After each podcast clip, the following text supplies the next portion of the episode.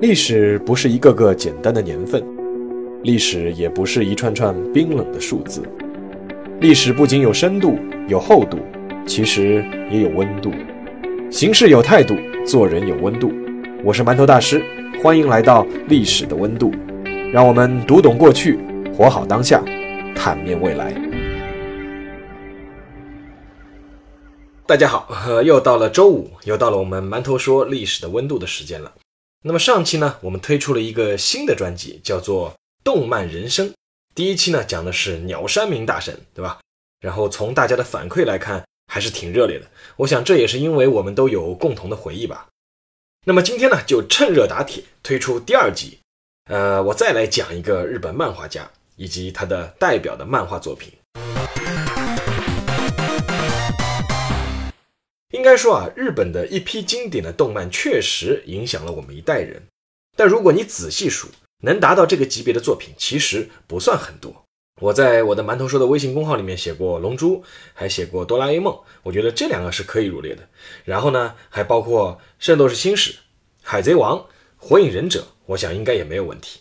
当然了，我相信在这些漫画之外呢，大家可能还会异口同声的爆出一部作品。那这部作品呢，与前面我说的这些比起来呢，没有任何科幻和神话的成分，甚至呢，就是描写一项体育运动而已。但是这部漫画却成为了我们几代人的共同回忆。没错，这部动漫就是《灌篮高手》，而这部漫画的作者就是井上雄彦。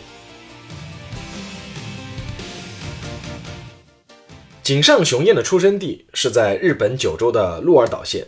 那和绝大多数人一样呢，井上雄彦在上大学之前的经历啊，没有什么好提的。用四个字来概括呢，那就是波澜不惊。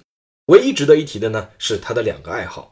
一个呢，是他上初中的时候，井上雄彦呢迷上了剑道，就是那个宝剑的剑啊，一头就钻了进去。而到了他高中的时候呢，受到好友的不断的撺掇，他就迷上了篮球，加入了高中的篮球部。那为什么要专门提井上雄彦的这两个爱好呢？因为这两个爱好呢，促成他后来创作了两部伟大的漫画作品。哦，对了，他还有第三个爱好，那就是从小喜欢画漫画。井上雄彦考上的是日本著名的国立大学熊本大学的文学部，但其实呢，他在高中毕业的时候呢，就已经立下了自己的志愿。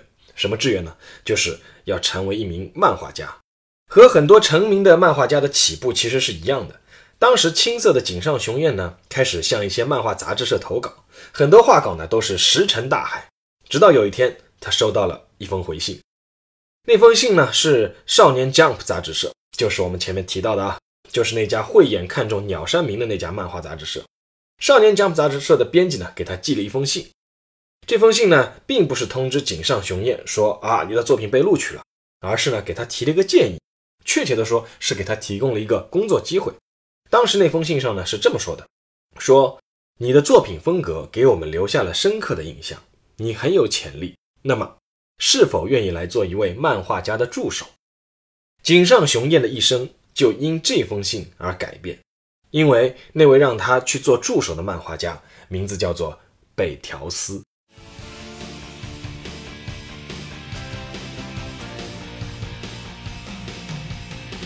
北条司是谁？对于我们这一代人来说，那也是一个如雷贯耳的大神级的名字。直到现在，还有不少人认为北条司是《少年 Jump》杂志这本杂志历史上画工最好的一个漫画家。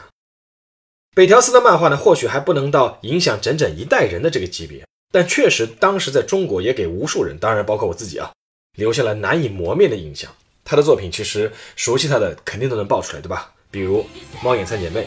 以及更著名的城市猎人，在我们这里是翻译成叫侠探韩宇良。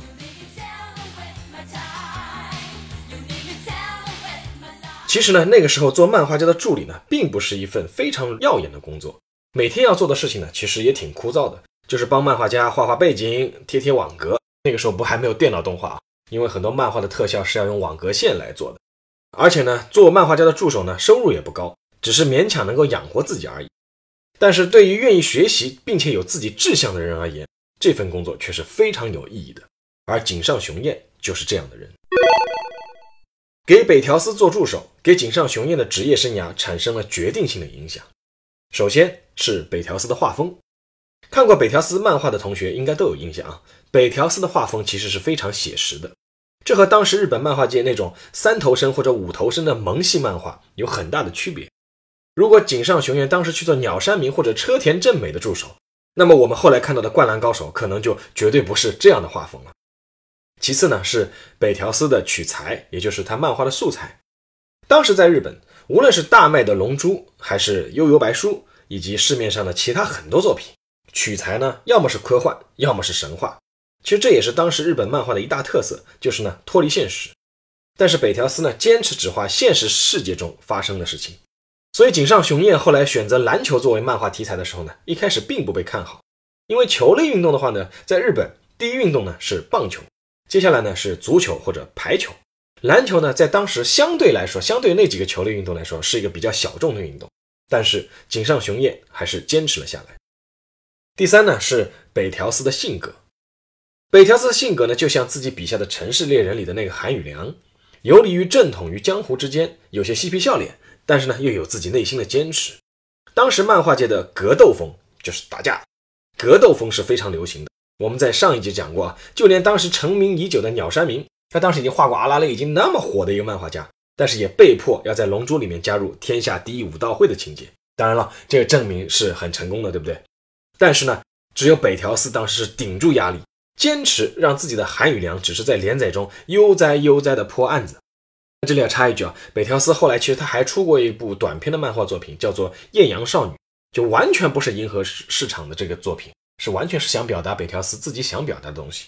作为我个人来说是很喜欢的，但是呢，这部《艳阳少女》只连载了三卷就停了，可见有时候还是要屈服于市场的压力。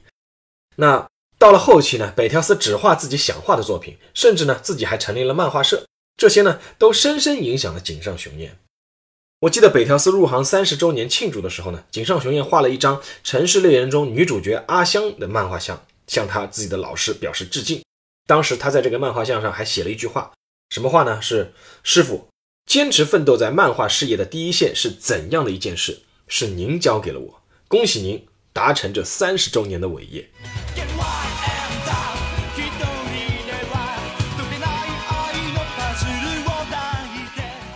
那么回到这个井上雄彦的人生啊，当井上雄彦读到大三的时候啊，他就选择了退学，他决定要去实现自己当初的理想，就是要做一个全职的漫画家。在他给北条司当助手的时候呢，他其实已经构思了一部漫画，以他在高中最喜欢的篮球运动为载体，画一个喜爱篮球的不良少年的故事。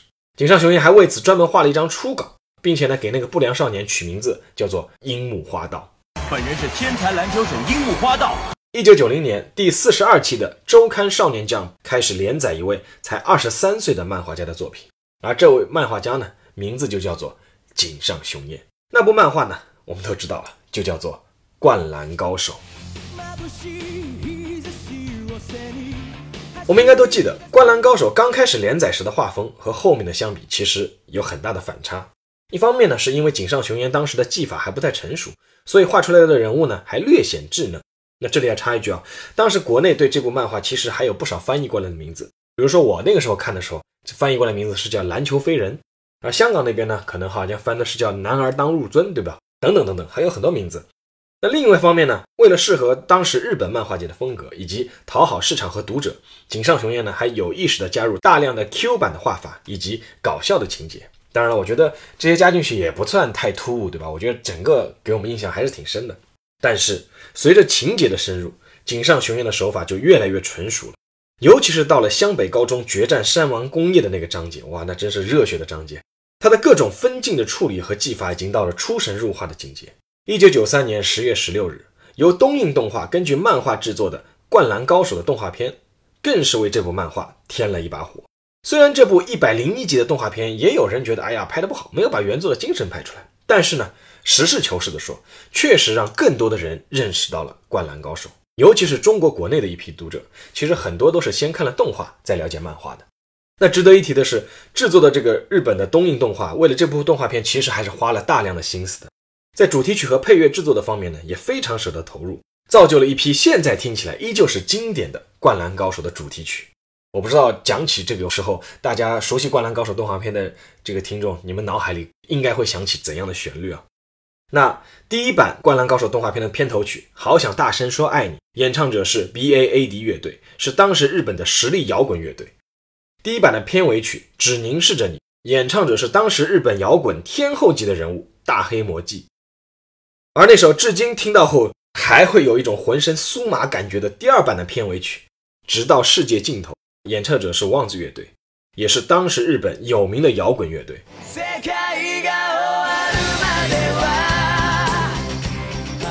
当时的《灌篮高手》在日本火爆到什么程度呢？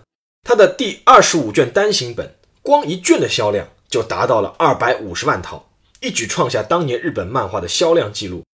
二零零四年八月，《灌篮高手》呢在日本国内发行突破一亿册，这是集英社创设以来继《乌龙派出所》《龙珠》《航海王》之后第四部发行量超过一亿册的漫画。当时其实到了二零一零年，那个《灌篮高手》已经突破了一亿七千万册，这是一个非常惊人的数字。这里还是想再补充一个题外话，就是井上雄彦其实还和集英社共同创办了叫《灌篮高手奖学金》。那这个奖学金呢，就专门赞助是准备去美国打篮球的这个日本高中生，就像其实就像漫画中那个流川枫那样，去实现自己的梦想。那井上雄彦呢，可以说是凭着一部漫画推动了日本篮球在青少年中的普及。日本篮协为此还专门给井上雄彦发过一个叫特别贡献奖。但是，《灌篮高手》却是一部让无数人留下遗憾的漫画。它没有烂尾，这部漫画是有结局的，但是它的结局却让很多人都非常不满意。一九九六年，井上雄彦笔下的湘北高中在全国大赛的第一轮史诗般的击败了山王工业。就当所有灌篮高手的读者都热切地期盼着他们能够一路力克强敌，全国制霸的时候，井上雄彦却在漫画里宣布，因为和山王工业队的比赛太消耗体力，湘北高中在全国大赛第二轮就被爱河学院淘汰，一整部的灌篮高手就这样终结了。当时很多人打死都不相信灌篮高手会是这样一个结局，所有热血的漫画不是都应该有一个美好的结局吗？于是各种流言就开始出现，很多读者当时都相信一种说法，就是因为编辑部一直强迫井上创作，规定必须要让湘北一直赢下去，所以有个性的井上雄彦最终被惹毛了，直接把湘北给画输了，宣布漫画结束。但事实却是，从来就没有人逼过井上雄彦，是他自己决定终结的。在二零一零年的一次访谈中，井上雄彦说。连载结束之后，收到了几千人签名的请愿书，要求让 SD 复活。SD 就是 Slam Dunk，就是灌篮高手。他说，他们认为是编辑部强迫结束了故事，其实并不是之前大家认为的那样。最后的那个结局，我是在几周前就已经决定并告诉过编辑部了。二零一二年，井上雄彦对灌篮高手的结局再次做了解释。他说，灌篮高手的结束时间点很明确。因为我早就决定，打完山王一战就是灌篮高手完结的时候，因此最重要的课题就是如何让故事更充实，让比赛更精彩，如何让自己的作品在这场比赛中达到高峰才是关键。对我来说，没有其他结局比这个结局更棒。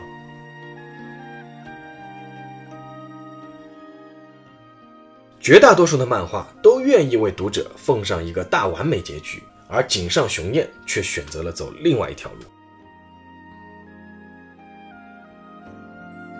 那么，终结了《灌篮高手》之后，井上雄彦去干嘛了呢？他和他的师傅北条司一样，遵从自己的内心，去画自己想画的作品去了。在他后来画的几部作品中，最有名的就是以宫本武藏为主角的《浪客行》。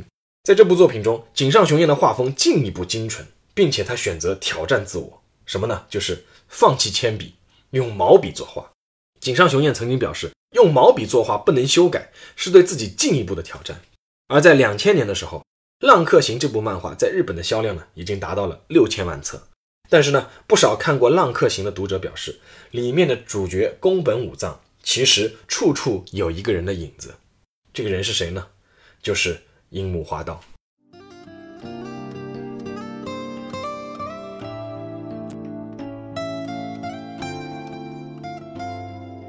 你看，连井上雄彦自己都摆脱不了《灌篮高手》的影响，那又何况我们呢？《灌篮高手》里的人物其实绝对不算多，但无论主角还是配角，每一个都个性鲜明，以至于那么多年过去了，很多人还是无法忘记。比如那个看起来傻不拉几、认真起来却很认真的樱木花道，比如那个迷倒无数女生的流川枫，表面上高冷，但其实内心也是一样的不愿意输。那个迷恋才子、个子小却能量大的宫城良田，还有那个其实可能是最受女性欢迎的一个角色，就是三井寿，因为他集合了很多女生喜欢的特点。我猜啊，内心善良，但是曾经是不良少年，又有一手三分球绝技，而且坚韧不屈。至于队长老大哥赤木刚宪，虽然颜值不高，但总是一个让人放心的大哥般的存在。即便是《灌篮高手》里的那些配角，也是让人印象深刻。比如说，同样很受女生欢迎的，对吧？逍遥潇洒的那个仙道章，对吧？我相信肯定还是有很多拥趸的，包括花样美男藤真健司，包括那个湘北的那个替补木木公年，对吧？我到现在还记得对阵岭南高中的时候投进那个关键的压哨三分球。画面就一下子全白了，让人印象非常非常的深刻。至于最后对阵山王工业的那一战，动画版其实并没有出，而在漫画版上面，井上雄彦确实承诺自己的诺言，就是注入了自己全部的力量和感情。如果对那一段有印象的同学，应该还记得那些场面，大量的画面是没有一句对白，一组一组的分镜头扑面而来，让人热血沸腾，乃至热泪盈眶。从来不传球的流川枫在最后一战也传球了。体力不佳的三井燃烧了自己最后的一丝力量，樱木花道说出了堪称整部漫画最燃的台词。他当时对安西教练说：“老头子，你最光荣的时刻是什么时候？是全日本时代吗？而我呢，只有现在了。”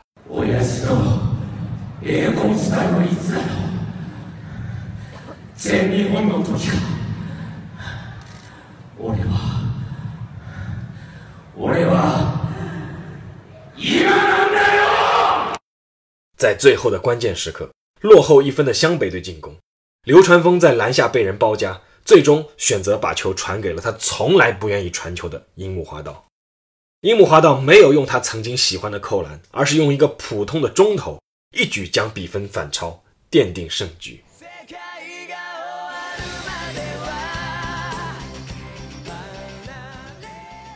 樱木花道和流川枫这一对从来互相看不顺眼、从头到尾的冤家，最终留下了一个经典的画面，那就是击掌。而此时此刻，大家的梦圆了，梦也结束了。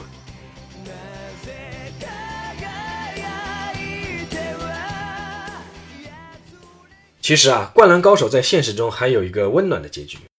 二零零四年八月，《灌篮高手》的发行突破了一亿册。日本的六大报纸呢刊登了纪念广告，湘北高中的六大主力的素描像同时刊登在了这些报纸的版面上，想想那也是一个挺让人激动的时刻啊。同时呢，在一亿册纪念网站，当时有这样一个网站，在这个网站上呢，挤满了留言的灌篮高手迷。深受感动的井上雄彦决定在神奈川县三崎高中的旧址二十三间教室的二十三块黑板上，他说他要去画一些画，画的内容是什么呢？就是湘北高中在全国大赛最后一战的十天后发生的故事。这部作品的名称呢，就叫做《十日后》。所有的画都是由井上雄彦一人独立完成，从早上画到晚上，累了就在教室地板上躺一会儿。画作开放的那一天，三崎高中的校门外排起了长队，连续三天队伍都望不到尾。许多读者都是从日本的其他地方乘飞机专门赶来的。二十三块黑板很容易被拥挤的人群擦碰，以至于抹去。但是井上雄彦没有采取任何保护措施。而作为被信任的回报，所有蜂拥而入的读者虽然心情激动，但是至少都保持离黑板两米以上的距离。他们静静的欣赏，静静的拍照。三天很快就过去了，读者们依依不舍地向二十三块黑板向井上雄彦告别。不少人向他鞠躬，说。谢谢老师，还有人在人群中含着眼泪大喊“湘北”，送走了读者。在工作人员的见证下，井上雄彦拿起了黑板擦，一块接一块，他亲手擦去了自己画在黑板上的漫画。这一次，灌篮高手真的终结了。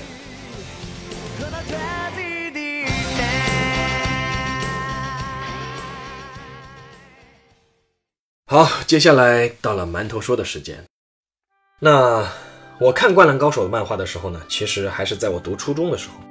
那个时候呢，我们班上呢转来了一个日本籍的华裔男生，他呢喜欢打篮球。其实，在此之前，我们班的男生都喜欢踢足球，我也喜欢踢足球。那么他转到我们班上以后呢，就是至少从我这里开始，慢慢也开始从一放学往足球场跑，开始变着跑向旁边的篮球场。我至今还记得那一幕，就是一个周末的午后，我呢靠在自己家的窗边看《灌篮高手》的漫画，然后呢从远处就传来了篮球拍地的砰砰的声音。那个日本男生就来到我家楼下，大喊一声“张伟军”，然后我就下楼换鞋，和他两个人一起骑车前往篮球场，和那里认识或不认识的人挥汗如雨，一整个下午。我一度呢也不接受《灌篮高手》的最终结局，认为井上雄彦实在是太残忍了。但是呢，慢慢长大以后，却渐渐喜欢上了这个结尾。毫无疑问，《灌篮高手》是部充满理想主义的作品，它满足了年少的我们对自己。对未来的无限渴望和激情，但是呢，井上雄彦在最后却用他的画笔告诉我们：孩子们，真正的现实社会并不是你们觉得能赢就一定会赢的。这对于还没有成长的我们来说，确实是有些残酷；但是对于成熟后的我们而言，却很真实。但《灌篮高手》并没有因为这个不完美的结局而在我们的记忆中褪色，恰恰相反，正是因为这种明知道结果可能未必如愿。但我们还是要拼到最后一秒的这种坚韧和激情，让这部作品成为我们成长过程中最让人热泪盈眶的回忆。